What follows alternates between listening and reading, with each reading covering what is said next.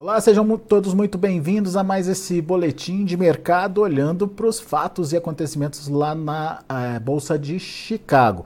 A soja até tentou trabalhar é, de, do lado positivo da tabela, acima dos 15 dólares por bushel em alguns momentos da sessão. No entanto, não deu conta de se sustentar nesses níveis, não. Essa dificuldade tem motivo e a gente quer entender o que está acontecendo com o mercado da soja nessa conversa com Aaron Edward, consultor de mercado, direto lá dos Estados Unidos. O Aaron está de olho no que está acontecendo por lá e é, traz para a gente um pouquinho das explicações desse mercado. Um comportamento negativo que vem prevalecendo aí nas últimas sessões, hein, Aaron? Seja bem-vindo, meu amigo. Boa tarde, é isso mesmo. É, a gente queria ter uma notícia melhor para falar do mercado da soja, mas é, mas é o que tem, né? Então vamos ter que lidar com o mundo do jeito que ele é. E o que está acontecendo? O que, que justifica essa pressão? E por que, que hoje até o mercado tentou esboçar uma reação, mas não deu conta, Aaron? Soja e milho conseguiram, né? Exatamente. O milho e o trigo trabalharam com força. A, a soja tentou se sustentar acima dos 15 dólares. Esse marco dos 15 dólares é bastante importante por vários motivos. A média móvel dos, 20, dos, dos últimos 20 dias, é, é um fator psicológico, né, dos 15 dólares, é um número arredondado, e tem sido difícil o mercado trabalhar acima dos 15 dólares. Então, essa sustentação dos 15 era muito importante. Ontem nós perdemos e hoje nós tentamos superar os 15 e o mercado não conseguiu. Então, quem que está vendendo esse mercado e por quê? E a pressão de venda, ou diretamente do produtor, ou pela expectativa do especulador, com a chegada da safra brasileira é o que mais pesa nesse mercado. O, o tamanho dessa safra brasileira que está prestes a chegar. Então, aí, tecnicamente, qual que é o próximo lugar que nós podemos esperar suporte? Infelizmente, é lá embaixo, na, na casa dos 14,60. Então, espero que o mercado reaja, fique próximo dos 15 ou caia só um pouquinho e logo reage, mas falando tecnicamente, é possível que deslize um pouco mais até, até aquele suporte lá embaixo, na casa, dos 14,60 em Chicago. E pessoalmente eu acho que um fator decisivo que vai direcionar uh, o tamanho dessa pressão de venda é justamente o câmbio, é, o real, né? Quanto, quanto que vai movimentar o câmbio e quão encorajados os produtores brasileiros vão estar para fazer as vendas com essa safra que está chegando. Só para entender direitinho, é, 14,60 seria o próximo suporte aí do mercado. Você acha que ele pode testar esse nível, Aaron? Pode, pode. Das últimas vezes que a soja caiu, ele não caiu até chegar nesse suporte. Ele achava compradores antes. Então isso é encorajador. Se continuar essa tendência, é encorajador. Mas, tecnicamente falando, o próximo suporte seria ali na, na casa dos 14,60 olhando os contratos de vencimento mais próximo. E daí você disse que o que sustenta essa possibilidade é a entrada da safra brasileira e a forma como o produtor vai participar desse mercado. Uh, a entrada da safra brasileira meio que já está dada, uma grande safra está se apresentando aí. É, imagino que vocês aí em Chicago, aí, aí nos Estados Unidos tem, estejam ouvindo também relatos de boas produtividades por aqui.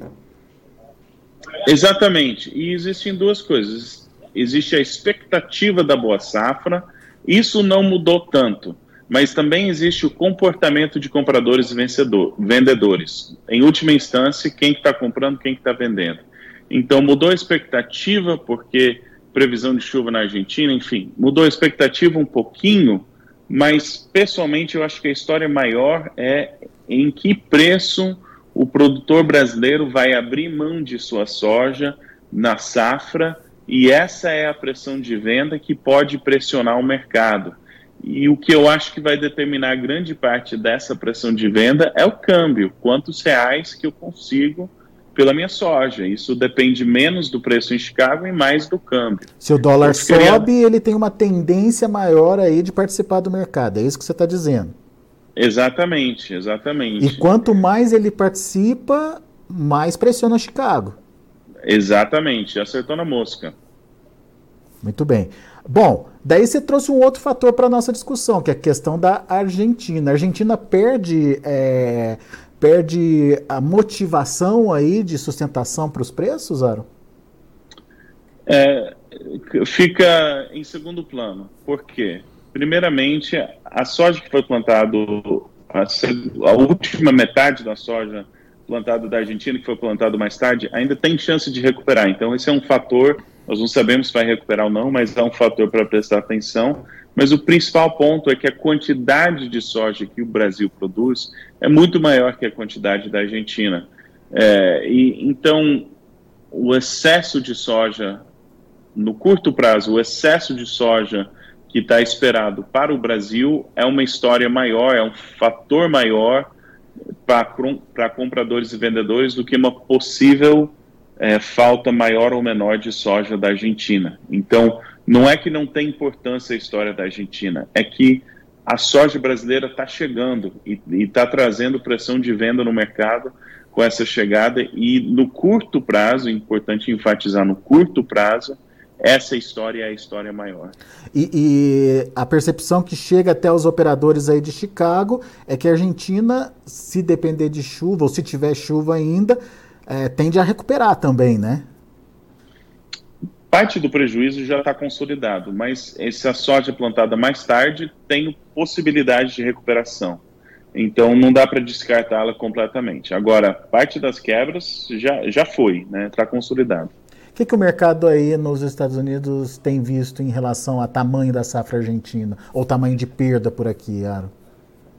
Olha, os números é, do USDA são muito acima dos até mesmo dos números oficiais de Buenos Aires. Eu uhum. diria que a maioria das pessoas está é, tá esperando que seja uma quebra maior do que 10 mil, 10 milhões de toneladas. Mas eu imagino que a maioria está achando que o número da Argentina está mais próximo do que o número do USDA.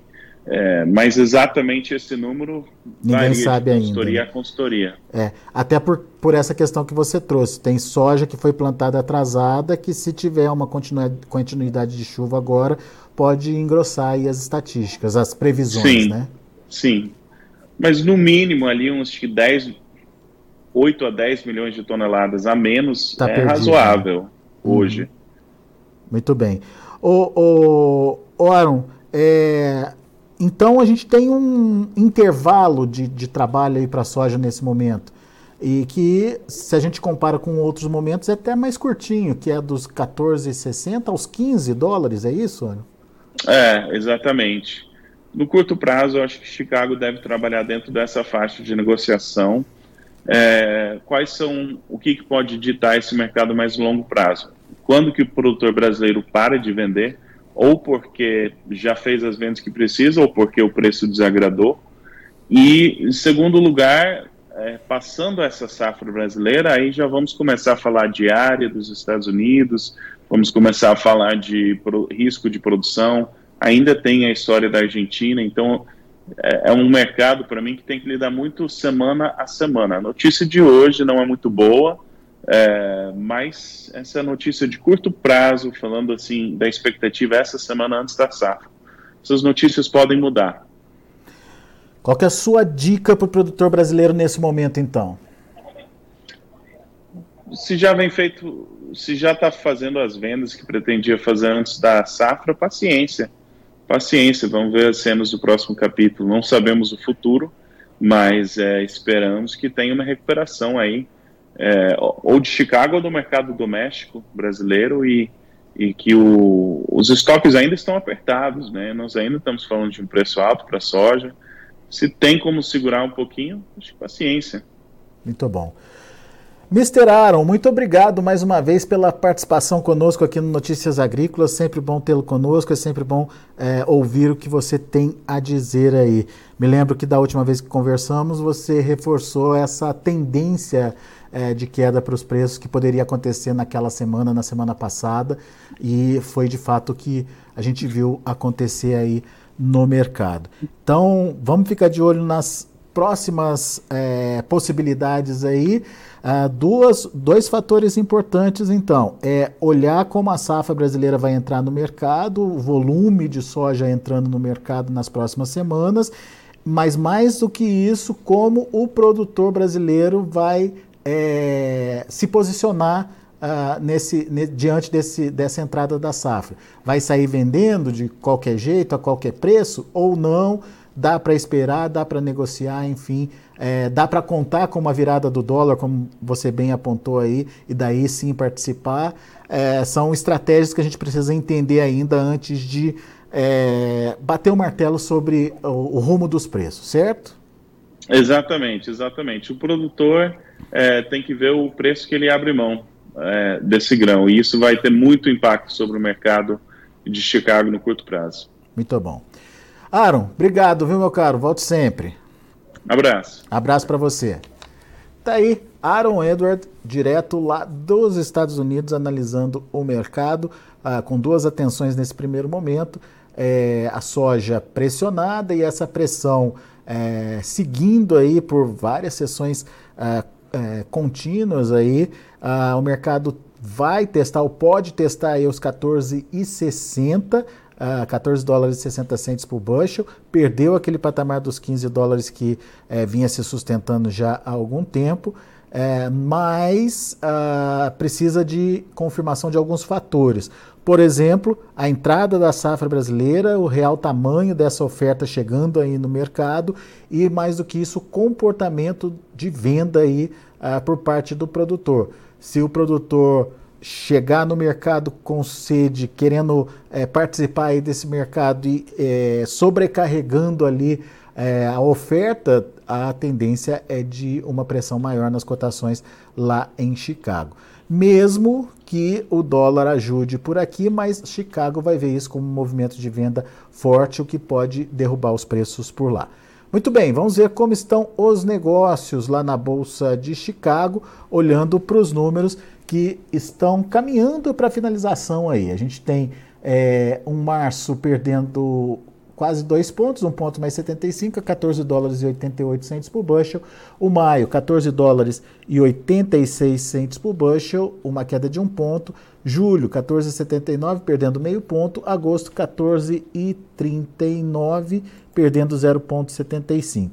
Esse é o mercado de hoje negativo. Uh, chegou em algum momento a estar tá, é, trabalhando aí acima dos 15 dólares por bushel, não deu conta de se sustentar nesses níveis não. A gente tem também o milho, ah, o milho já está fechado esse mercado para março 6 dólares e 77 centos por bushel, subiu bem 11 pontos. O maio subiu 10 pontos, fechou a 6,75. O julho 6 dólares e 64 centos por bushel, alta de 10 pontos também. E o setembro 6 dólares e 8 por bushel, 6 pontos mais 25 de elevação. Esses são os números do milho. O trigo também teve um dia positivo. Olha aí o trigo para março, fechou a 7,33, 13 pontos e meio de alta. O maio, 7,41, 13,25 de alta. O julho, 7 dólares e 43 centos por bushel, subindo 13 pontos. E o setembro, 7 dólares e 51 centos por bushel, 12 pontos e meio de elevação. São os números de hoje de finalização dos negócios lá na Bolsa de Chicago. A gente fica por aqui. Agradeço a sua atenção e a sua audiência.